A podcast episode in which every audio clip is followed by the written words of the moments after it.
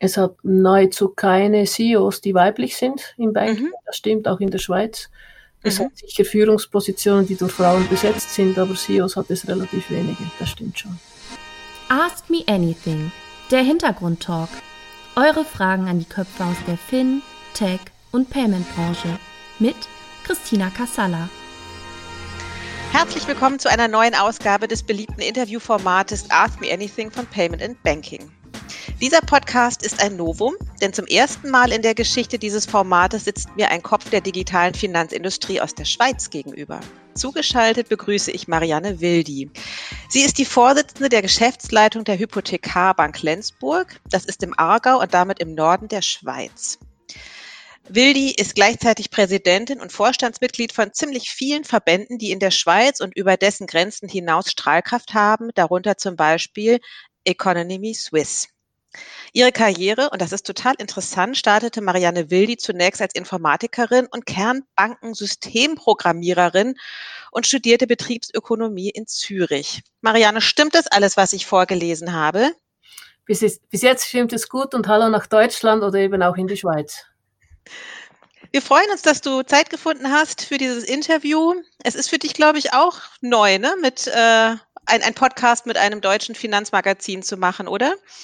Ich war einmal an einem, einem Seminar zusammen mit Diebold Nixdorf, da durfte ich nach Deutschland und ich habe vor langer, langer, langer Zeit, vielleicht sogar im letzten Jahrtausend, eine Controllerakademie in Münster besucht. Du kannst ja vielleicht die Abmoderation dann in deiner Mundart machen, weil die klingt ja wirklich total schön. Aber ich habe es gerade schon zu äh, deinem Kollegen gesagt, es ist wahrscheinlich für viele Norddeutsche oder auch in anderen Regionen Deutschlands mitunter vielleicht auch schwierig zu verstehen. Aber so läuft es doch wunderbar. Marianne, ähm, zu dir. Stell dich doch einmal kurz vor. Ich habe natürlich jetzt eingangs so ein paar Sachen gesagt, aber was machst du genau und ähm, wie bist du auf dieser Position gelandet, die du jetzt bekleidest? Äh, wir bei der Hypothekarbank Lenzburg haben die Eigenheit, dass wir schon immer ein bisschen ähm, in die Zukunft geschaut haben. Das heißt, wir haben so als traditionelle Schweizer Regionalbank schon relativ früh keinen so traditionellen Kommerzdirektor an der Spitze gehabt, sondern schon relativ früh einen Betriebsökonomen, der eigentlich uns ein bisschen anders aufgestellt hat. Das heißt, wir haben schon immer ein bisschen ausprobiert, dass man vielleicht auch noch ein bisschen einen anderen Weg gehen kann. Und so sind wir uns eigentlich gewohnt, mit anderen Führungspersonen in die Zukunft zu schauen.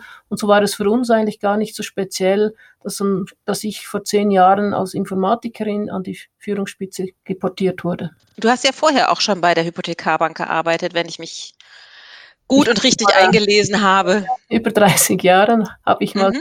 habe ich mich mal entschlossen, in dieser Regionalbank zu starten. Die Regionalbank war damals in einem Konglomerat unterwegs, wo, wo man gemeinsam Software entwickelt hat, schon sehr mhm. früh mit anderen mhm. Banken zusammen. Und ich durfte dann in dieser Umgebung arbeiten und so habe ich mich eigentlich gar nie so gebunden an nur eine Bank gefühlt. Ich bin eigentlich mhm. aufgewachsen in einem Konsortium sozusagen, in einem Konglomerat, wo man immer schon für verschiedene Banken dachte, für verschiedene Banken entwickelte. Und so kamen die ganzen Ökosystemgedanken mir eigentlich nur entgegen, weil die Technologie ermöglicht heute sehr viel, was früher noch nicht in diesem Umfang möglich gewesen ist. Aber eigentlich sind wir schon gedanklich immer ein bisschen in dieser Richtung unterwegs gewesen. Die Technik unterstützt uns jetzt besser. Also jetzt ist ja die Hypothekarbank wahrscheinlich in der Schweiz recht bekannt. Ähm, kannst du kurz den deutschen Zuhörern erläutern, was die Hypothekarbank Lenzburg genau macht, wie groß ihr seid und welche Relevanz ihr habt? Im Kanton Aargau sind wir wahrscheinlich relativ bekannt, in der ganzen Schweiz durch die Medien zwischenzeitlich auch. Wir sind eine größere Regionalbank. In der Schweiz gibt es noch ein weiß nicht, ungefähr 60 oder so Regionalbanken, vielleicht noch ein bisschen mehr.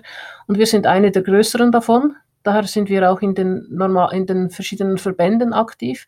Die Schweiz ist ja bekanntlich ein Verbandsland und das repräsentiert dann auch, dass man als Chef eines Instituts in verschiedenen Verbänden aktiv ist, weil das ist unsere Art und Weise des Netzwerklebens und Netzwerkaustausches. Mhm. Das bringt dann einem sozusagen von einem Netzwerk in das andere. Und das ist ja eigentlich nichts anderes wie ein Ökosystem.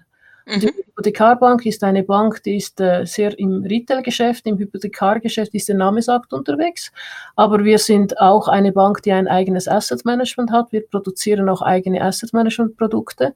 Da sieht man mhm. den Namen nicht so direkt an, aber die Produktpalette ist sehr umfassend. Und daneben sind wir eben auch ein Softwareentwicklungshaus. Adorsis, Driving Payment Transformations. Adorsis entwickelt innovative, skalierbare Services und Lösungen für die Finanzindustrie. Mit 15 Jahren Branchenerfahrung, High-Quality Professional Services und Solutions sowie direktem Zugang zu EU-agierenden Gremien deckt Adorsis den gesamten Digitalisierungsprozess durch Open Banking Know-how für ihre Kunden ab. Sowohl für die Modernisierung bestehender Systeme als auch zur Implementierung neuer Geschäftsmodelle bietet Adorsis ihnen den komplett Lifecycle Service von der Konzeption über die Architektur und Entwicklung bis zum Support. Die Time to Market verkürzt Adorsis durch den Einsatz von qualitativ hochwertigen programmierten Lösungen aus dem speziell auf Digital Payments zugeschnittenen Open Source Portfolio. Das Open Banking Gateway von Adorsis bietet Ihnen universellen, DSVGO-konformen Zugang zu Banken in Deutschland und Europa. Besuchen Sie adorsis.com, um Teil der Open Banking Revolution zu werden. Wer ist so der Klasse oder die klassische Zielgruppe? Wer, wer ist bei der Hypothekarbank? Sozusagen, sozusagen jeder, der im Einzugsgebiet auf die Welt kommt, weil wir haben sehr viele äh, so Babysparkonten oder Jugendsparkonten und mhm. dann hoffentlich jeder, der ein Haus baut oder Haus kauft oder eine Wohnung kauft in der Nähe. Mhm. Wir sind im Einzugsgebiet, wo wir tätig sind, im Kanton Aargau relativ stark, aber wir beschränken uns dann eigentlich auch mit den ganzen Filialen, die wir haben, auf unser Einzugsgebiet im Kanton Aargau. Digital sind wir in der ganzen Schweiz, mhm. aber physisch mit dem hybriden Ansatz digital und persönlich nur im Kanton Aargau. Interessant ist, dass du sagtest, äh, hoffentlich jeder, der in, im, im Kanton geboren wird, weil ihr so viele Jugendsparkonten habt. Ist das für euch ein, ein ganz wichtiger Punkt, äh, schon früh mit der finanziellen Bildung von Kindern anzufangen? Äh, es ist eine Idee, aber das ist nicht so einfach, weil man eigentlich nicht so Werbe, Werbe, Werbung machen soll im äh, Jugendbereich oder im Schulbereich, weil es ist, sollte eigentlich eine neutrale äh, Geschichte sein. Aus diesem Grund ist es sicher auch nicht, äh, wir können nicht in Schulen gehen und, und Informationen äh, weitergeben, weil das wäre dann von der Werbung her nicht zulässig. Aber es ist sicher mhm. so, dass ein, ein Bankkonto irgendwas ist, was man auch vielleicht noch gerne mal schenkt und da kann mhm. es Spaghetti-Sparkonten und so sind schon noch populär. Mhm. Also ihr geht sozusagen über die Eltern, um an die sozusagen die Kinder dann auch äh, finanziell abzuholen. Dass man oder in die mit Sparen beginnt, ja. Ja, genau. Okay. Ähm, aber gibt es eine vergleichbare Bank in Deutschland zu eurer? Würde dir da was einfallen? Ich kenne so zur Einordnung? Ich kenne den deutschen Markt zu wenig. Wir haben eine wir machen regelmäßig Mitarbeiter- und Kundenumfragen zusammen mit Emotional Banking, einer österreichischen Firma. Die ist mhm. auch in Deutschland aktiv und in diesem Zusammenhang habe ich öfters mal deutsche Institute kennengelernt. Und die mhm. ist für mich sowas von Varianten, also sie haben so viele unterschiedliche Varianten, dass teilweise, wenn ich von unserem Cost-Income-Ratio rede, die, die deutschen Kollegen beinahe in Ehrfurcht erstarren. Und trotzdem habe ich das Gefühl, bei uns müssten wir es noch ein bisschen anders machen. Es ist irgendwie nicht zu vergleichen, glaube ich. Okay. Also ihr, ihr, habt in Deutschland, glaube ich, Landesbanken, die sind dann wahrscheinlich bei uns wie Kantonalbanken. Also mhm. wir haben keine Staatsgarantie, wir sind vollkommen unabhängig, wir sind eine Aktiengesellschaft mit einem sehr, sehr breiten Publikum. Bei uns hat niemand die Mehrheit. Bei uns ist es wirklich eine Publikumsgesellschaft, wie man es wie man's im Buche lesen kann. Mhm. Wir haben keine Staatsgarantie und nicht so. Ja, okay, verstehe. Jetzt hattest du kurz schon gesagt, du hast viel mit, äh, also häufiger auch Kontakt zu deutschen Banken. Wie nehmt, nehmt ihr denn oder insbesondere du auch die Bankenlandschaft in Deutschland wahr? Ähm, vielleicht noch ein bisschen, äh, ihr, ihr, habt, ihr seid größer, durch das könnt ihr euch äh, gewisse, gewisse Fokusgruppen erlauben, wie beispielsweise eine gewisse ähm, Nationalität hat vielleicht dann gewisse Produkte. Bei uns ist das Land so klein, dass wir uns solche Fokussierungen kaum erlauben können. Oder ihr kennt für, für gewisse Branchen, Banken, die in be, be, äh, bestimmten Branchen tätig sind, das kennen wir alles nicht. Wir haben eine, eine, Berat äh, Betreuung und Beratungskompetenz, die unabhängig der Branche oder der, der Zugehörigkeit zu Nationalitäten ist, weil es bei uns von jeder Sorte nicht so viele hat. Wir müssen uns eigentlich breit diversifizieren. Mhm. Okay, das heißt also, diese Diversität äh, decken einige wenige ab in der Schweiz, während das in Deutschland auf mehrere Schultern verteilt wird. Würdest du das so sagen? Ihr könnt auch spezialisieren als Bank. Mhm. Es gibt äh, vielleicht eine Ärzte- und Apothekerbank. Ich weiß nicht, ob sie jetzt so heißt. Ich glaube, die gibt. Oder ihr habt, äh, ihr habt einfach spezielle Segmente. Mhm. Und das ist bei uns nicht so. Mhm. Okay. Und trotzdem arbeitet ihr ja, glaube ich, auch als Hypothekarbank sehr viel mit Fintechs zusammen, oder? Mhm, genau. Und was, was reizt euch an der Zusammenarbeit mit Fintechs? Und ich glaube, ihr wart auch fast eine der ersten, ne? Es hat damit zu tun, dass wir auch Softwareentwickler sind und durch, durch das haben wir eigentlich gelernt, über die Landesgrenzen hinauszuschauen und somit auch einfacherweise nach Deutschland, weil es die gleiche Sprache ist. Man kann die Berichte dann ein bisschen besser lesen oder interpretieren. Aber grundsätzlich es ist äh, sicher so, dass wir immer ein bisschen schauen, was im Norden von uns passiert. Das, das geht aber bis mhm. Schweden oder bis Schweden, Dänemark, Finnland rauf. Aber mhm. grundsätzlich mhm. haben wir gesehen, dass die ganzen Bewegungen mit PSD2 in, in Europa, speziell in Deutschland und in England, sehr viele neue Marktdynamik gibt. Und weil wir selber unsere Software entwickeln und durch, durch, durch das auch steuern können, haben wir gedacht, wir können problemlos eigentlich äh, uns selber sozusagen wie neu erfinden und uns sozusagen offen ausstellen und durch das eine Kooperationsplattform bieten für Fintechs, die in der Schweiz sind oder auch vom Ausland in die Schweiz kommen wollen. Mhm. Aber das müssen schon äh, Fintechs sein, die in der Schweiz dann äh, wenigstens ein Büro haben. Ähm, bei uns ist es, was die Bank betrifft, richtig, dass wir nur Kunden eröffnen, die, eine, die ein Domizil in der Schweiz haben. Das ist mhm. unsere Cross-Border-Strategie aus Sicht des Bankings. Aus Sicht der Softwareentwicklungspartnerschaft ist das nicht so, nein. Mhm. Du hast gesagt, ihr guckt jetzt immer in den Norden. Jetzt gibt es ja auch noch äh, Länder südlich oder eins zumindest äh, von der Schweiz. Ähm, warum guckt ihr in den Norden? Seht ihr da bestimmte Trends oder ähm, Themen, die in Italien zum Beispiel nicht abgedeckt werden? Es gibt Trends, die kommen ja, also beinahe nachweislich über, über die nordischen Länder, die mhm. ein bisschen eine andere Affinität zu digitalen Kanälen, zu digitalen Geräten haben oder digitalen Omni äh, mhm. Customer Journeys. Das haben wir eigentlich so gelernt oder erfahren. Wir haben aber zwischenzeitlich durchaus, war ich kürzlich in Milano und habe da eine ganz coole Fintech-Community kennengelernt. Ja, eben. Wir sind mhm, jetzt da tut in, sich viel. Äh, wir sind in Kontakt mit denen, die dann vielleicht sogar in die Schweiz kommen oder vielleicht können wir sogar mit denen zusammenarbeiten. Da sind wir auch unterwegs, das stimmt schon, aber es ist jetzt, eigentlich war es traditionellermäßig eher jetzt Deutschland bis anhin. Mhm. Vielleicht auch, weil wir an der deutschen Grenze sind und nicht gleich an der italienischen. Ja, na weit ist es nicht. Ne? Wie lang fährt man bis zur deutschen Grenze von, von Lenzburg aus? Halbe Stunde. Ah ja. Das ist ja dann wirklich ein Katzensprung, ne? Aus. Ja. Was, ähm, wenn, wenn ihr als Hypothekarbank ähm, Fintechs anguckt, was reizt euch dann besonders? Wonach schaut ihr? Äh, dass es eine Ergänzung ist zu dem, was wir machen, dass wir eine Produktvielfalt oder Produktergänzung äh, durch das äh, zu unseren Kunden bringen können oder für unser Ökosystem, weil wir auch eine Art Transaktionsbank sind, können wir auch mit Fintech zu, zusammenarbeiten, die mhm. im Schweizer Markt gerne Kunden akquirieren würden und wir haben dann ein Modell Banking License as a Service, die können dann ihre Kunden bei uns in der Bank sozusagen eröffnen, aber dann mhm. gilt unsere Cross-Border-Strategie, also wieder nur Schweizer. Aber wir haben verschiedene Kooperationsmodelle, Beispielsweise Neon, deren Gründer auch ursprünglich aus Deutschland kommen, die haben ihr Modell darauf aufgebaut, dass wir die Bank sind und sie das Fintech und das Frontend. Und da mhm. können wir sehr, sehr gut schlanke Prozesse, schlanke Produkte, schlanke Wertschöpfungsketten lernen. Und sehr mhm. viel, sehr, sehr viel Agilität im Vergleich zu normalen Prozessen. Ja. Ja, du sagtest ja eingangs, ihr seid ja auch ein Softwareentwickler.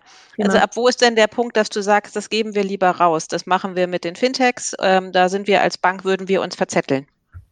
Ähm, es kommt ein bisschen darauf an, wie, wie, wie, wie wichtig das, das Modul ist. Beispielsweise im Zusammenhang der Einführung von Feedlag, das ist bei euch in Deutschland MIFID, haben wir sehr, sehr intensiv mit Fintech kooperiert, die im Bereich des Risikokalkulierens, Risikokennzahlen wirklich einfach Kompetenzen haben, die wir nicht haben und haben da wirklich co coole, gute Kooperationen schaffen können, die uns erlaubt, jetzt dieses Produkt anzubieten, auch, auch als kleine Regionalbank. Mhm. Okay. Jetzt ist ja die Schweiz auch sehr, sehr stark, was den Kryptomarkt anbelangt. Ähm, seid ihr da in diesem Segment unterwegs? Als Bank sind wir noch nicht unterwegs, als Infrastrukturanbieter ja. Wir haben einen, eine der beiden Kryptobanken in der Schweiz, ist bei uns Kunde, als, also Softwarekunde. Mhm. Und wir, wir dürfen den Teil des traditionellen Banken-Core-Systems äh, der SEBA Bank liefern, das ist eine der beiden. Und mhm. lernen dazu, äh, haben in diesem Projekt dann gelernt, was es heißt, mit Cryptocurrencies, also Crypto-Tokens umzugehen. Mhm. Zwischenzeitlich haben wir als Infrastruktur eine Infrastruktur aufgebaut, wo unsere Kunden ebenfalls mit Digital Assets umgehen können. Wir selber als Bank haben aber noch kein Angebot. Wir arbeiten daran, ob es irgendwas gibt, was wir als Hypothekarbank Lenzburg in den Markt bringen könnten. Mhm. Technologisch sind wir up to date und in den mhm, schauen wir, was passt. Ja. Hast du das Gefühl, dass da äh, Deutschland äh, noch was lernen kann von der Schweiz, was das Thema Cryptocurrencies anbelangt? Es ist vielleicht eine Frage, zu welchem Zeitpunkt man mitmacht und mit welchem Mut, aber ganz speziell auch, wie die Regulation mithilft. Und es ist offensichtlich gewesen, dass in der Schweiz der Regulator und die ganzen äh, Aufsichtsbehörden sehr, sehr intensiv dran sind, uns zu begleiten, uns Banken zu begleiten, weil es für sie wichtig ist, die Attraktivität des Finanzplatzes hochzuhalten. Und da ist es sicher immer eine Mischung zwischen, wie unterstützen die Banken, die Aufsicht, wie unterstützen sich Banken und Aufsicht. Und das passt bei uns recht gut. Wir haben erst kürzlich das neue DLT-Gesetz verabschiedet und sind durch das sicher auch gut begleitet von unserer Aufsicht. Mhm. Okay. Also was würdest du sozusagen dem hiesigen Kryptomarkt dann raten? Wahrscheinlich äh, versuchen, die Agilität der Schweiz irgendwie zu zu kopieren. Aber das mhm. lieber nicht, sonst sind wir ja einzigartig. Also verteidige ich jetzt unseren Finanzplatz. Okay. Aber Sie können gerne zu uns kommen und zuschauen, wie es geht. Und eben mitmachen. Okay, ich, tatsächlich habe ich äh, eine Frage bekommen. Also unsere Fragen, die sind ja nicht von mir, die sind ja von unserer, aus unserer Community gekommen. Und da war auch eine Frage dabei, wie viele Reisegruppen schon bei euch vorbeigekommen sind, um von euch zu lernen wir haben, also wir haben relativ häufig Interviews von, äh, von Schulen, die Digital Banking beispielsweise, äh, wir, dürfen da relativ oft unser, unser Modell zeigen. Wir mhm. können an Konferenzen relativ oft äh, teilnehmen als Referenten. In der Schweiz ist es nicht so, dass so häufige Reisegruppen kommen. Von dem her gesehen haben wir vielleicht nicht so häufig Reisegruppen, aber doch, äh, dass wir öfters an, äh, an, an in, in Plenarien mitmachen oder an Podiumgesprächen. Oder in der Schweiz ist es beispielsweise auch möglich, mit, dem, mit, der, mit der Regierung, mit unseren Bundesräten in sogenannten Roundtables zu diskutieren. Und auch da sind wir oftmals eingeladen, um unsere Meinung kundzutun oder okay. einzubringen. Das ist vielleicht eine der, der, Eigenheiten der Schweiz, dass wir auch mit der, mit der, mit der Regierung direkt reden dürfen und können, mhm. ein offenes mhm. Ohr haben. Okay. Ich weiß nicht, ob so, aber, die Bundesregierung auch habt. Aber vielleicht seid ihr da wirklich einfach eine, eine, eine gewisse Größe größer wie wir. Naja, es ist halt manchmal auch so ein Dickschiff, ne? Das kann sich oftmals natürlich nicht ganz so schnell bewegen wie äh, kleine, agile Länder, was du ja eben auch erwähntest, klar. So, aber jetzt mal vor, also das Interview lebt ja auch so ein bisschen von, von privatem Austausch. Mal so für dich gedacht, so welche Position müsste man dir in Deutschland anbieten, dass du sagen würdest, ich verlasse die Schweiz? Und das gibt's ja nicht mal in der Schweiz. Alle, die mich fragen, am Schluss denke ich immer, ich bleib doch lieber, wo ich bin. Es ist so spannend, also glaube ich kaum, dass es dieses Angebot in Deutschland gibt. Aber ich habe im Wikipedia, schaue ich immer größte äh, deutsche Städte und dann mache ich mir ein Hobby, alle, die von, von top till down, was auch immer kommt, äh, gehe ich gerne nach Deutschland und besuche die Städte, wenn dann Corona wieder fertig ist. Ach so, okay. Aber arbeiten, wäre das für dich in, der Deutsche, in irgendeiner deutschen Bank oder bei einer Neobank oder sowas? Wäre das für dich reizvoll? Nein, weil ich, was ich jetzt habe, ist sowas von einzigartig, dass ich es einfach gern mache. Mhm.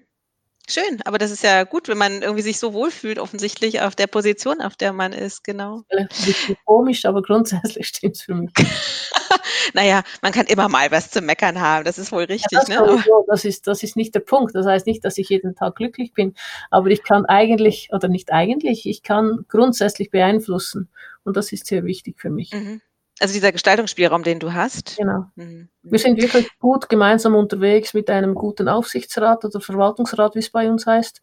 Die Geschäftsleitung und die Mitarbeiter und alle zusammen haben jetzt die Reise miteinander angetreten und ich finde es nicht glücklich, wenn sozusagen die Kapitänin, wenn das Schiff jetzt langsam losfährt, ins mhm. Beiboot, Beiboot springt und losfährt oder losruft. Mhm. Ich fahre lieber ja. mit den Kollegen mit in die Zukunft. Du bist so ein Teamplayer, ne? Zu einem gewissen Grade schon, zu einem gewissen Grade spürt man dann den Chef schon raus, wenn ich irgendwas im Kopf habe, ist es wahrscheinlich schon nicht so einfach, mich da, davon wegzubringen, aber grundsätzlich glaube ich schon, dass ich Teamplayer bin. Diese Frage müsstest du wahrscheinlich meinen Mitarbeitenden stellen. Ja, aber äh, ich habe das in irgendeinem Interview gelesen, dass du so sagtest, na ja, und äh, ob, ob ich diese Position annehmen kann, das klang so auch schon so ein bisschen, ne? Also äh, schaffe ich diese Chefposition.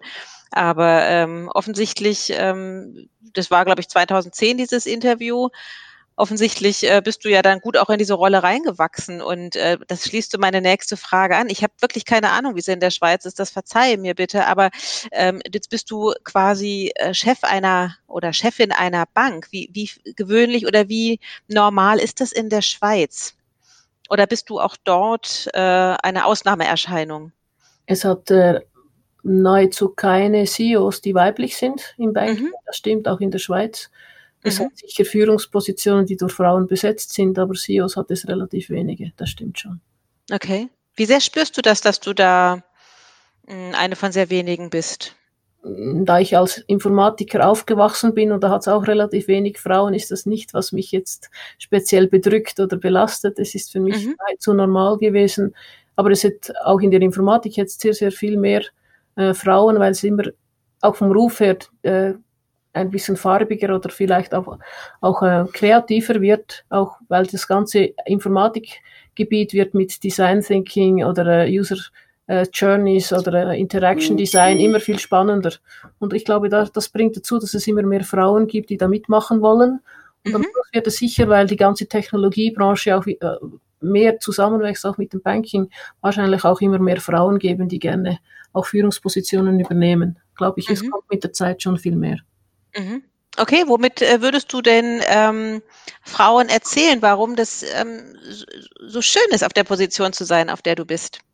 Weil man sehr viel mit Leuten zu tun hat, weil es sehr abwechslungsreich ist und weil, weil durch die Mischung zwischen Kreativität, die durch die Technologie und die Digitalisierung kommt und die Mischung mit den Menschen, auf die man eingehen kann, ist ja wirklich sehr, sehr spannend und einzigartig ist, das am Schluss in die Zukunft zu führen mhm. diesen hybriden Ansatz zwischen der lokalen Verankerung und der Digitalisierung. Positionierst du dich da in der Schweiz so ein bisschen als Role Model? Nein. Das ist ein ganz klares Nein. Möchtest du das nicht? Entspricht das nicht deinem Wesen, da irgendwie zu sagen, ich mache mich da sichtbar? Ich lege nicht groß Wert darauf, aktiv daran zu arbeiten, ob ich jetzt sichtbar werde oder nicht. Wenn ich mhm. durch, die, durch die Leistungen oder durch die, die Produkte, die wir kreieren, sichtbar mhm. werde, ist es okay. Aber es ist mhm. ja nicht ein Selbstzweck, sichtbar zu sein. Okay, verstehe. Jetzt habe ich auch gelesen, dass du ähm, sehr gerne Krimis liest. Stimmt es? Ja, seit Corona schaue ich jetzt auf Netflix. Ach so, und dann aber auch äh, Kriminalserien? Hm, auch politisch, äh, politisch lancierte. Meine okay. Lieblingsserie im Moment ist Borgen. oh, die habe ich noch nicht gesehen. Was fasziniert dich daran? Finde ich spannend. Was fasziniert dich an dieser Serie? Es ist eine Frau, die in Führungspositionen kommt und sich mhm. dann irgendwie durchkämpfen muss mit allem, was dazugehört. Identifizierst du dich ein bisschen damit? Ein Teil davon, ja, weil ich bin ja im Nebennamen noch Präsidentin der Aargauischen Industrie- und Handelskammer. Oh ja. Die IHKs sind relativ äh, in der Wirtschaftspolitik zumindest verhaftet. Und dann finde ich mhm. diese ganzen politischen äh, Diskussionen durchaus spannend zu beobachten, ja. Okay, also du liest Krimis, du guckst gerade Serien und du spielst ja auch sehr erfolgreich ein Instrument, ne? Ist ja auch so ein, ein du spielst Posaune, soweit ich weiß, gell? Das stimmt. Ähm, Im Moment, da es Corona-bedingt weniger Proben gibt und es ah, ja. komplizierter ist, habe ich jetzt dieses Jahr ehrlich gesagt noch gar nie gespielt. Aber, so. ich, glaub, glaube nicht, dass ich es verlernen werde. Wie bist du zur Posaune gekommen? Äh, indem, dass wir in der Musikgesellschaft, wo ich mit 14 Seit, seit ich 14 Jahre alt bin, spiele ich dort und da haben wir keine Posaunisten mehr gehabt und dann ging es darum, wer wechselt auf dieses Instrument. Mhm. Da habe ich mich gemeldet. Mhm. Also das heißt wechseln, was hast du vorher gespielt? Äh, Flügelhorn und Kornett. Oh, das ist aber auch sehr das schwierig. Eine Trompete. ja, ja, aber das ist ein sehr schwieriges Instrument, ne? Äh, wenn man es gelernt hat von klein auf, ist es wahrscheinlich einfacher wie Klavier spielen, sagt meine Mutter. Ach so, okay. Also ich habe mal in so ein Horn reingepustet und fand das schon Gerade vom Mundansatz her wahnsinnig schwierig. Ja. der Technik, ja genau. Ja, wahrscheinlich. Ne? Was würdest du denn dann eher mit auf eine Insel nehmen? Äh, das, den Krimi oder die Posaune? Den Kindle Reader. Da habe ich mehrere Varianten. Ein Buch wäre zu wenig. Okay, aber du würdest das Instrument zu Hause lassen? Ja. Okay. Also das ist äh, die, die Aus, als Posaunist, als Soloinstrument ganz alleine zu spielen, macht nicht Spaß. Es ist ein, ein, mhm. ein, Spiel, das ich in einer Gruppe mache. Und mhm. der, auf der Insel wärst du ja dann allein, also alle, alleine lese ich lieber. Ach so, ja, das macht Sinn, na klar. Du müsstest also noch ein paar Orchesterkollegen mitnehmen. Ja, dann können wir spielen, ja. Okay, was spielt ihr für Musik? Hm. Was so eine Dorfmusik halt so macht. Wir haben normale Märsche, Polka, Walzer, aber auch Interpretationen von modernen Stücken, die dann vielleicht für richtige Fans dieses Originals dann vielleicht nicht so cool klingen, aber für uns ist es speziell und lässig, weil wir auch ein bisschen modernere Musik machen können. Es ist eine Mischung, was uns dann für dieses Konzert, wo wir das Programm aussuchen, so gefällt. Es ist eine Mischung von verschiedenen Stilrichtungen. Mhm. Mhm. Aber ähm, ich spiele ja selber Instrumente, das bedeutet ja auch, man muss ja so ein bisschen üben. Wann machst du das dann noch? Weil ich könnte mir ja so vorstellen, äh, in deiner Position arbeitest du wahrscheinlich ja auch sehr, sehr viel und dann noch irgendwie ein Instrument und ähm, noch zu Orchesterproben gehen, sich auf Konzerte vorzubereiten. Wie, wie, wie organisierst du dich da? Wenn ich regelmäßig in die Probe gehe, dann ist es relativ einfach und die schwierigen, die schwierigen Passagen übe ich dann effektiv im Büro. In der Echt? Woche oder am Wochenende, ja, weil ich will meine Nachbarn im, im Wohnblock nicht schockieren. Das heißt also, deine Kollegen haben dich auch alle schon mal üben hören? Nee, die arbeiten dann, wenn ich übe. ich übe ja dann zu Randzeiten. Ach so, okay. Ist ja auch lustig. Gibt es denn bei euch irgendwie nicht auch in der, in der Bank vielleicht ein Orchester? Wir hatten mal eines, das an einem äh, Bankanlass gespielt hat. Das war sehr cool, ja, das stimmt. Müssen Ach, wir wieder mal machen. Das war wirklich cool. Aber ja. wir sogar noch gesungen. Another brick in the wall. es werden schon neue Pläne für die Weihnachtsfeier geschmiedet, genau. Ja, Corona lässt das wahrscheinlich dieses Jahr nicht zu. Ja. Es kommt eine Zeit nach Corona. Ja, es bricht vieles weg, in der Tat. Marianne, du hast ja ähm, bei meinem Kollegen André Bajorat in dem äh, Buch äh, Köpfe der digitalen Finanzindustrie ja auch ein Kapitel geschrieben. Da geht es ja viel um das Thema Digitalisierung. Mhm. Ähm, jetzt kommen wir mal wieder ein bisschen weg von Musik und, und allem. Ähm, da hast du gesagt, dass Digitalisierung ein Mindset ist. Wie meinst du das? Man kann Digitalisierung meines Erachtens nicht befehlen und es bringt nichts, wenn man sich einen Chief Digital Officer anstellt und der ist dann zuständig. Man ist zusammen zuständig und die ganzen, alle Mitarbeiter müssen in diese Richtung gehen, weil es ist nicht etwas, was man befehlen kann. Ich finde es speziell oder spannend zu beobachten, wenn man privat unterwegs ist, was man dann mit seinen, äh, mit seinen Mobile-Geräten macht oder seinen äh, PCs oder Laptops. Privat sind manche Leute sehr, sehr viel flexibler oder agiler, wenn was geändert werden muss wie im Berufsleben. Und da denke ich, man bringt es nur zusammen hin, indem dass jeder die Grundprinzipien begreift und auch vielleicht begreift, dass äh, Agilität und Schnelllebigkeit vielleicht auch nicht Perfektion ist Mhm. Also Agilität und Schnelllebigkeit auch, auch, heißt, man probiert mal was aus und man darf auch wieder stoppen. Es ist eine Mischung zwischen Innovationsfähigkeit und äh, Digitalisierung. Man kann, Bankprodukte sind von eher digital.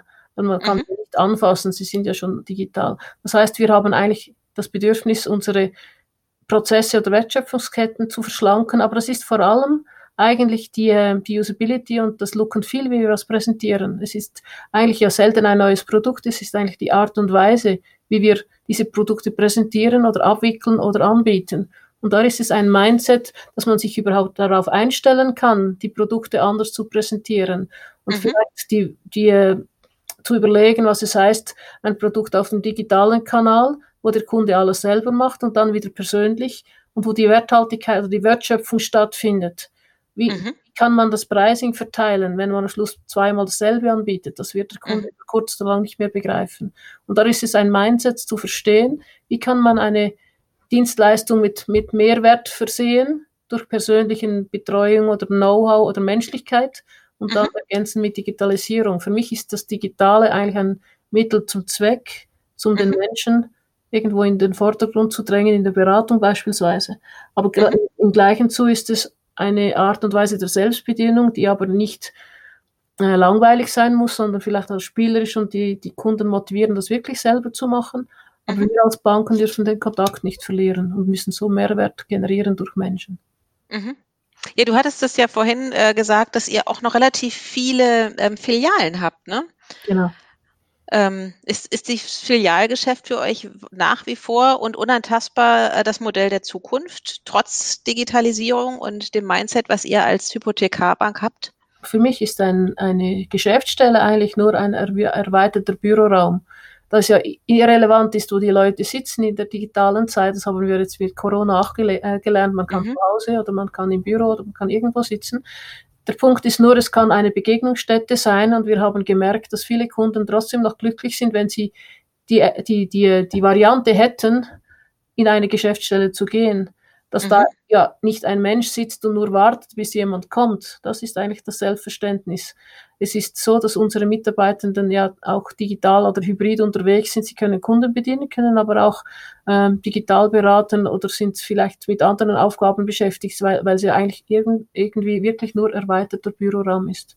Mhm. Mhm. Aber es ist mir wichtig, dass wir weiter in den, äh, in den Regionen sind, weil wenn wir nicht mehr in den Regionen sind, dann sind wir ja eigentlich, wenn dann alles digital ist, auswechselbar. Weil wir sind nicht auswechselbar, wenn wir beiden Leuten sind mit den Leuten wenn wir mhm. nur an einem Zentrum sind und die Leute uns nicht mehr sehen, nicht mehr begegnen, dann sind mhm. wir austauschbar. Mhm. Na, in Deutschland gibt es ja ganz viel, also ist ja die Diskussion sehr groß, Filialsterben etc.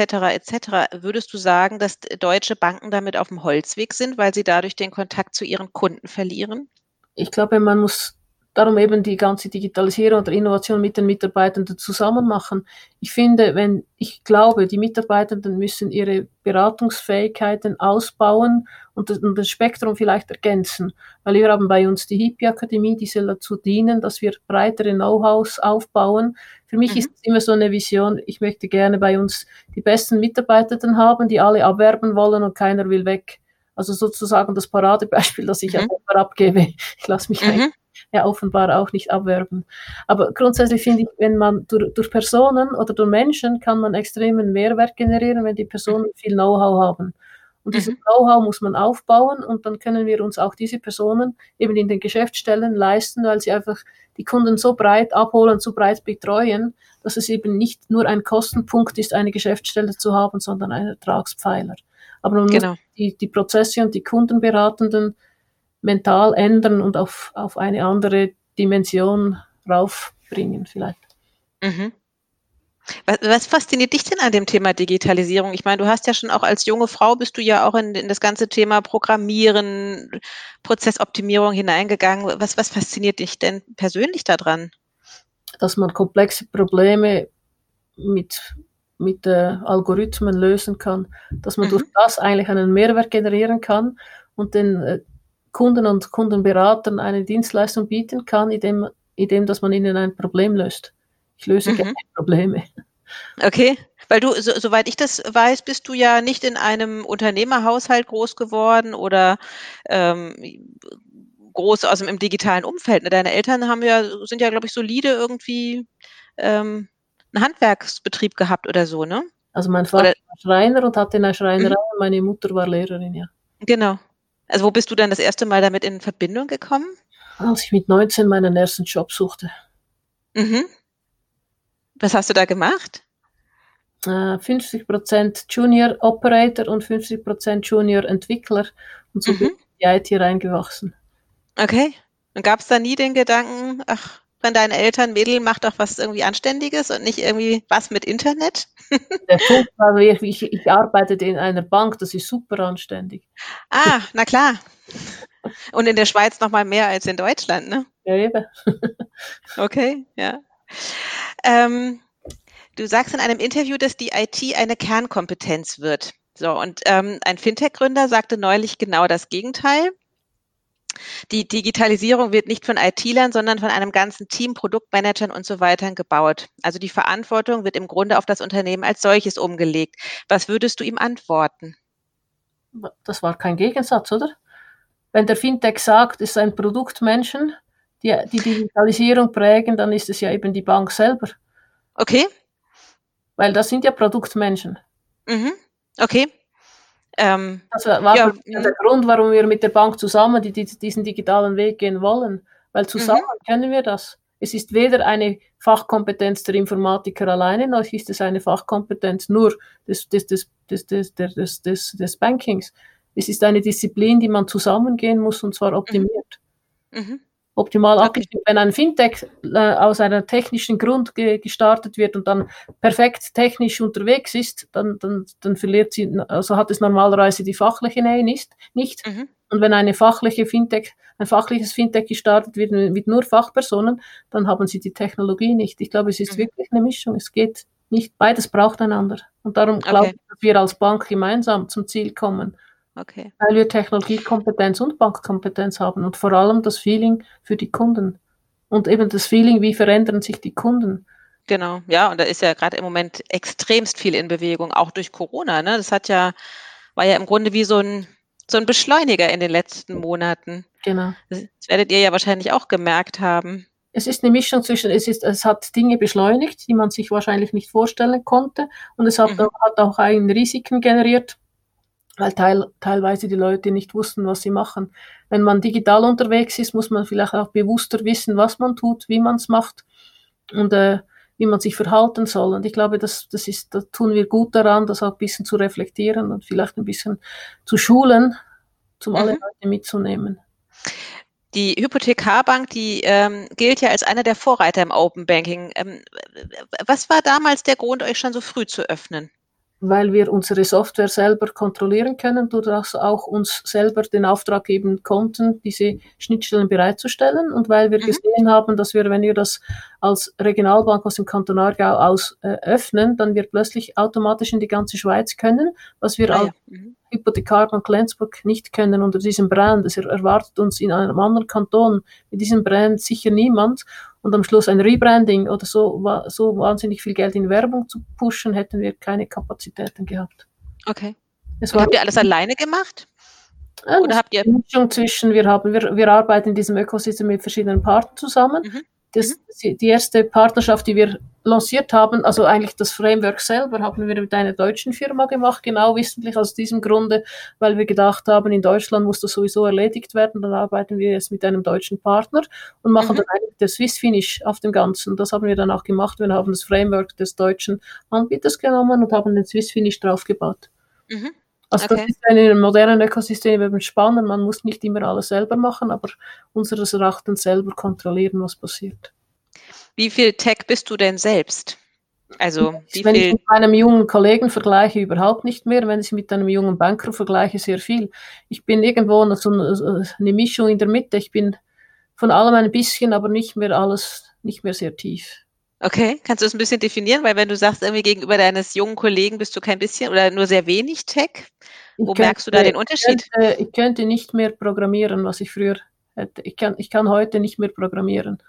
Ich kann mhm. heute noch ähm, die ganzen Data Warehouse Geschichten und Datenbank Geschichten kann ich noch besser. Das ist nicht so dynamisch geändert. Und auf Seiten des Banking kann ich dafür die ganzen Analysen besser oder die, die Möglichkeiten, die eine künstliche Intelligenz oder ein Machine Learning mitbringen. Ich habe mhm. vom Grundverständnis her von beidem noch so viel, dass ich für beide insofern interessant bin, aber für beides zu wenig tief. Juckt es dich manchmal in den Fingern, das Programmieren wieder äh, mehr in den Fokus rücken zu lassen? Nur manchmal. Manchmal nicht, manchmal schon. Wonach entscheidet sich das, ob ja, ob nein? Indem, dass ich Chef ein, äh, Chefin einer Firma bin und die Prioritäten das leider einfach nicht mhm. zulassen, weil sonst die Tage wirklich zu kurz sind. Ja. Die pure Vernunft bringt es mit sich, dass ich es dann eben nicht mache. Mhm. Und zu Hause so die kleine, das ein oder andere kleine Programm mal am heimischen Rechner? Nur wenn ich krank bin. Da bin ich lange genug zu Hause, ansonsten nicht. Du programmierst aus Langeweile, ja? Das ist ja toll.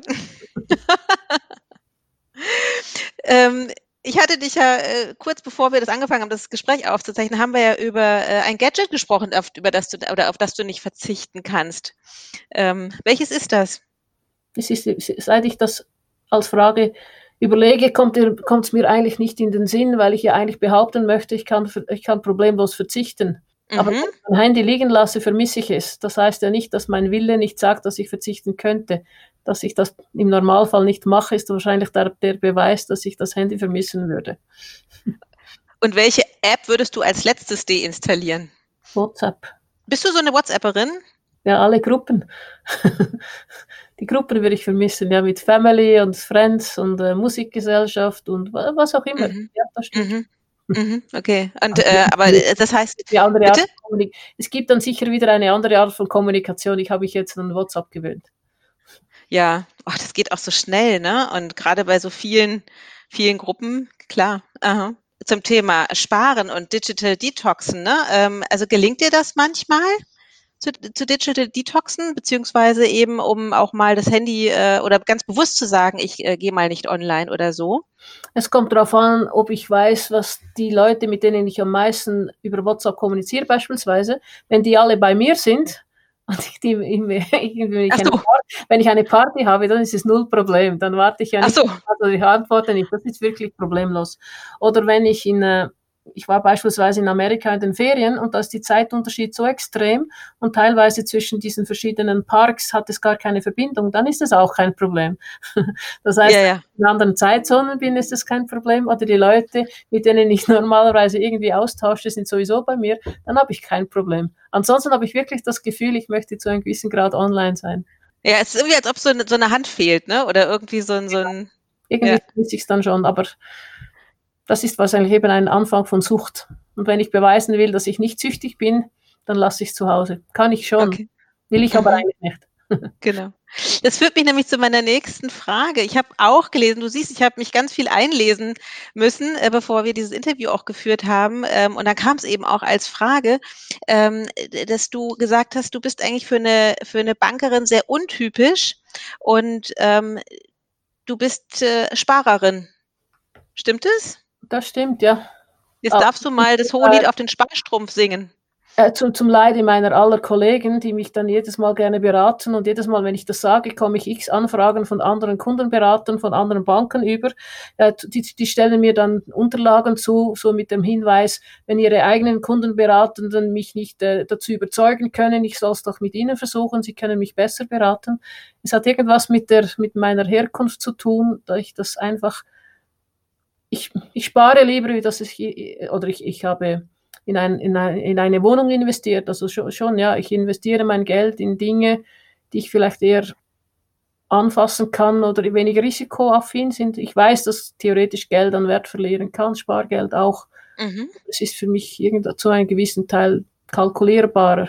Okay. Aber es ist nicht so populär im Banking, das stimmt schon. Und es ist auch nicht ein gutes Vorbild für alle Anlagegeschäfte und so, das stimmt. Mhm. Aber hast du, hast du keine Freude daran, dich mit damit auseinanderzusetzen? Oder ist dir das zu risikoreich? Warum? Wenn ich, wenn ich, wenn ich mich mit dem Thema im Detail auseinandersetzen müsste oder möchte, dass ich das begreife, dann ist doch die Digitalisierung und alle Themen im digitalen Bereich interessieren mich mehr. Also ich mhm. lese lieber über äh, Blockchain-Technologie oder über äh, Crypto-Assets oder über äh, künstliche Intelligenz, Machine Learning oder neue, neue Entwicklungstechniken oder die Art und Weise, wie man dann vielleicht Organisationsentwicklung macht oder Innovationsmanagement, Change Management. Ich interessiere mich viel mehr für solche Themen, wie dass ich jetzt jeden Tag irgendwelche Aktienkurse studiere. Am Schluss kommt es darauf an, dass man an jedem Ort die richtigen Leute hat. Ich könnte jetzt mein Geld bei meinen Kollegen anlegen, die das professionell machen. Das könnte ich sicher tun. Aber äh, eben, jedem, jedem dasselbe, äh, jedem das seine. mhm. Wie sehr hilft es dir denn, ähm, weil du ja, das hast du ja vorhin auch äh, kurz erwähnt, du kommst ja aus einem recht bodenständigen Haushalt. Ähm, wie ähm, sehr prägt dich das in dem, was du heute tust? In diesem Zusammenhang haben irgendwo wahrscheinlich sehr viel, wahrscheinlich sehr viel weil mhm. es vielleicht von unserer Tradition, Tradition, Tradition her eher Sparen war, wie Anlegen. Welche Attribute würden dir da einfallen? Bist du da irgendwie bodenständiger oder, hm. oder ich glaube, es gibt ganz viele Kunden, die ähnlich sind wie ich und es gibt mhm. andere Kunden, die, die vielleicht ihr Geld gerne investieren. Ich habe mein Geld jetzt in, in, uh, in, mein, in meine Wohnung beispielsweise investiert mhm. oder eben mein mhm. Auto ist beispielsweise bezahlt und nicht geleast. Okay. Dinge. Jetzt liegt ja dein Gehalt offen. Wie, wie sehr sozusagen, wie, wie, wichtig ist Luxus für dich und äh, wie gehst du mit Neid um? Das ist alle Frage der Relation. Ich, ich bin im, im Vergleich zu, anderen, zu, zu unseren Kunden wahrscheinlich sehr gut bezahlt. Aus diesem Grunde relativiert sich ja wahrscheinlich dann, äh, ist es viel oder wenig, weil es ist sicher viel im Verhältnis zu diesen Leuten, die bei uns mhm. Kunden mhm. sind. Also ist das völlig passend mhm. oder es ist für mich wirklich passend und okay, wie es ist, dass ich aufgrund des, des Salärs gewisse Dinge machen kann, die beispielsweise meine Brüder, die nicht in dieser Lohnklasse sind, das nicht machen können, mhm. ist wahrscheinlich dann Luxus, indem dass ich problemlos irgendwelche Wochenende eben vielleicht in einer deutschen Stadt mhm. organisieren kann, ohne dass ich mir lange überlegen muss, reicht es jetzt oder reicht es nicht. Das, mhm. sind, das, ist für mich Luxus. Mhm. Jedes nicht immer, nicht immer im Detail zu überlegen, reicht es oder reicht es nicht, aber ich bin sicher relativ vorsichtig. Ja, ja, okay. Hat, hat auch mit der, mit, dem, äh, mit der Herkunft zu tun. Ja. Nee, das ist, ähm, liegt ja, ihr seid ja ein börsennotiertes Unternehmen ne? und auch deswegen liegt es offen, genau. Und äh, das äh, fand ich so spannend, dass, das man, dass man das irgendwie überall las, ne, was sozusagen wie das Gehalt ist. Das wäre ja mitunter undenkbar hier. Äh, dass lustige, man es hat lustige ne Nebeneffekte, beispielsweise, weil sie dann immer publiziert wird, dann kommt es auch in den einschlägigen Pressen und dann gibt mhm. es Leute, die, die lesen den Top-Verdiener und den Flop-Verdiener sozusagen und ich bin dann am meisten den Flop-Verdiener. Das hat zur Folge, dass ich aber Kolleginnen wiederfinde, die dann bei, beim Top-Verdiener Verdiener arbeiten und so habe ich wirklich durch, durch, durch diese Publikationswirkung treffe ich Kollegen wieder, die ich vielleicht schon mal aus den Augen verloren habe oder andere Leute, die mit mir diskutieren. Es hat also auch Vorteile. Tatsächlich, ja, weil ich meine, das ist ja. Ein Kollege von mir hat bei Novartis gearbeitet und der hat dann aufgrund dieses Top, Top-Resultats seines Chefs hat er dann auch mich gefunden, weil ich im selben Ranking einfach zu unterst war. Das hat mich eigentlich wirklich gefreut. Hurra, ich verdiene so wenig. Endlich treffe ich alte Freunde wieder. Gefunden. Der Kollege hat Aha. mich wieder gefunden. Das hat mich gefreut. Ja, ja. ja, weil ich meine, das ist ja so dieses. Grund des Rankings gefunden. Ja. ja. weil dieses Offenlegen von Geld, das ist ja auch ein bisschen so eine Tabusache. Ne? Ich weiß nicht, wie es in der Schweiz ist, aber in Deutschland ist es ja immer noch so, man spricht nicht über Geld. Ja, ähm, gerade wenn man irgendwie gewisse Positionen bekleidet. Und bei dir liegt es ganz offen und offensichtlich. Das ist die Idee des, der, der Transparenzrichtlinie und der Offenlegung, dass man bei mhm. Aktiengesellschaften ja eben am mhm. Schluss ganz klar sieht, was der Manager, an der, äh, der an der Spitze steht oder die an der Spitze steht, äh, beispielsweise an eigenen äh, Aktien hat oder eben das Salär bezieht oder Interessenverbindungen hat. Es soll eigentlich nur die Transparenz aufzeigen, dass eben die, die ganzen Verbindungen klar sind und nachvollziehbar sind. Das, dient, das ist Sinn und Zweck dieser Transparenz, weil wir sind Börsenkotierung bedingt ja, dass die, die Preise stimmen und die, mhm. die, die nicht verfälscht werden. Und darum ist diese Offenheit sicher wichtig. Das Ask Me Anything endet immer mit einer Schnellrunde Ja- und Nein-Fragen. Und vielleicht äh, frage ich auch nochmal hinterher, warum. Bin ich ja mal gespannt. Jetzt kommen ganz viele Urteile mit Jockey. Jetzt äh, kommen ganz viele Klischees. Du darfst auch über mich lachen, ja? So. Aber ich meine, die Schweizer haben auch viele Klischees über die Deutschen. Mag sein. ähm, Fondue oder Raclette? Fondue. Ja? Mhm. Matterhorn oder Vierwaldstätter See? Vierwaldstätter See. Das heißt, du äh, magst das Wasser lieber als die Berge? Nein, aber ich mag den Vierwaldstätter See gut, weil man da schön laufen kann, weil man mit Schiffe fahren kann, weil es variantenreicher ist und eben auch Berge hat. Beim Matterhorn habe ich eigentlich nur das Matterhorn. Nur das Berg, den Berg. Genau. Okay. Bist du viel in deiner Freizeit so draußen in der Natur? Hm, manchmal beim, mit, mit, mit dem Velo unterwegs. Mhm äh, manchmal zu Fuß, aber grundsätzlich nicht mehr wie andere. Mhm. Ich bin ein Manager, der morgens um fünf zuerst joggen geht, dann schlafe ich nämlich noch. ich, schlafe, Ach, das find, ich, schlafe, find ich schlafe lieber eine Stunde länger, wie dass ich eine Stunde jogge. Ach, da bist du ganz bei mir. Weil ich kenne viele, die tatsächlich morgens um fünf aufstehen und joggen gehen. Und ich, es ja, ist eine, eine Mischung aus Bewunderung. Bitte? Dann schlafe ich noch eine Runde. Ja, ich nämlich auch und drehe mich nochmal um. Irgendwie genau. finde ich das auch schöner, ja. okay, Schweizer Uhr oder Schweizer Taschenmesser? Uhr. Mhm. Welche besitzt du? Swatch. Äh, ich, ich kaufe immer Uhren, die so irgendwie so nicht wahnsinnig teuer sind, dafür wahnsinnig farbig. Und da weiß ich mhm. eigentlich gar nicht, wie viel ich habe. Ich habe sicher ein paar, aber wahrscheinlich die Marken weiß ich nie. Ich schaue immer, wie es ausschaut. Wie es ausschaut. Ich weiß nur, mhm. dass ich die letzte, die ich gekauft habe, war ein Swatch. ich kaufe die Uhren nach dem Aussehen, indem dass sie cool sind. Manchmal sind sie äh, mit äh, neonfarbigen verziert, manchmal ist das, das Zifferblatt speziell dünn. Sehr verschieden, aber nie, nie extrem teuer, mhm. weil ich gerne wieder eine andere kaufe. Ich habe keine teuren Uhren. Okay, aber Schweizer Uhren. nicht alle. Wenn ich irgendwo unterwegs bin im Flugzeug, kaufe ich vielleicht da eine. Wenn ich in Mhm. Finnland bin, kaufe ich vielleicht da eine. Ah ja. Wenn du in auf- Finnland bist, Ja. Bist du häufig in Finnland? Ich habe eine Tante, die dort wohnt. Da, ich mag das Land und ja, und besuche die Tante teilweise. Mhm. Finnland mag Okay. ich gut, ja. Basel oder Zürich? Basel. Warum? Weil Weil- Zürich ist doch Bankenstadt. Na gut, Genau, Basel auch. dar- Darum wahrscheinlich. Bitte?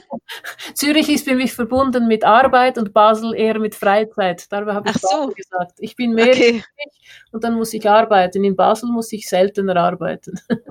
In okay. ist eher Freizeit. In Zürich ist Okay. es Arbeit. Ja, das kann ich gut nachvollziehen. Man möchte ja auch nicht immer arbeiten, beziehungsweise ist ja mal ganz schön, irgendwie mal damit nicht konfrontiert zu sein. Genau. Dann die letzte Frage: Dürrenmatt oder Suter? Dürrenmatt. Tatsächlich, obwohl du ähm, so gerne Krimis liest. Ja, weil ich mehr Dürrenmatt in der Schule lesen musste wie jetzt Suter. Das würde mich ja eher abtören, wenn ich das in der Schule gelesen Ja, ja. Welche Art von Krimis liest du denn? Äh, nordische Krimis, was denn sonst? Nee, nordische oder englische. aber Okay. eben vielleicht auch manchmal Suter, aber, aber eher so nordische.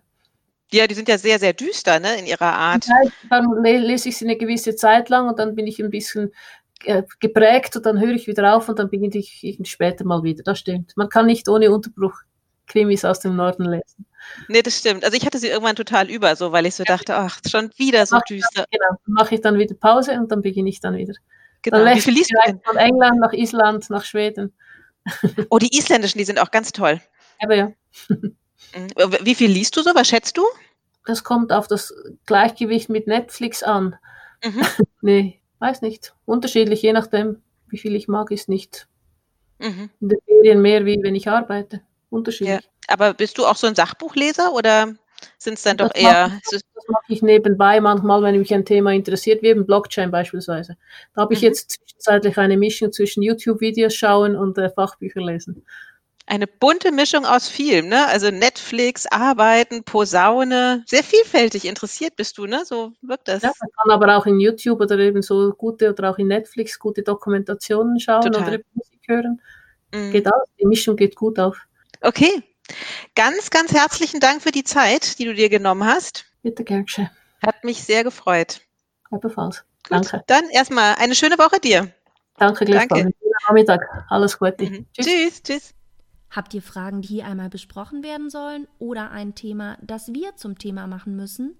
Dann schreibt uns an nicole at paymentandbanking.com. Bis zum nächsten Mal bei Ask Me Anything.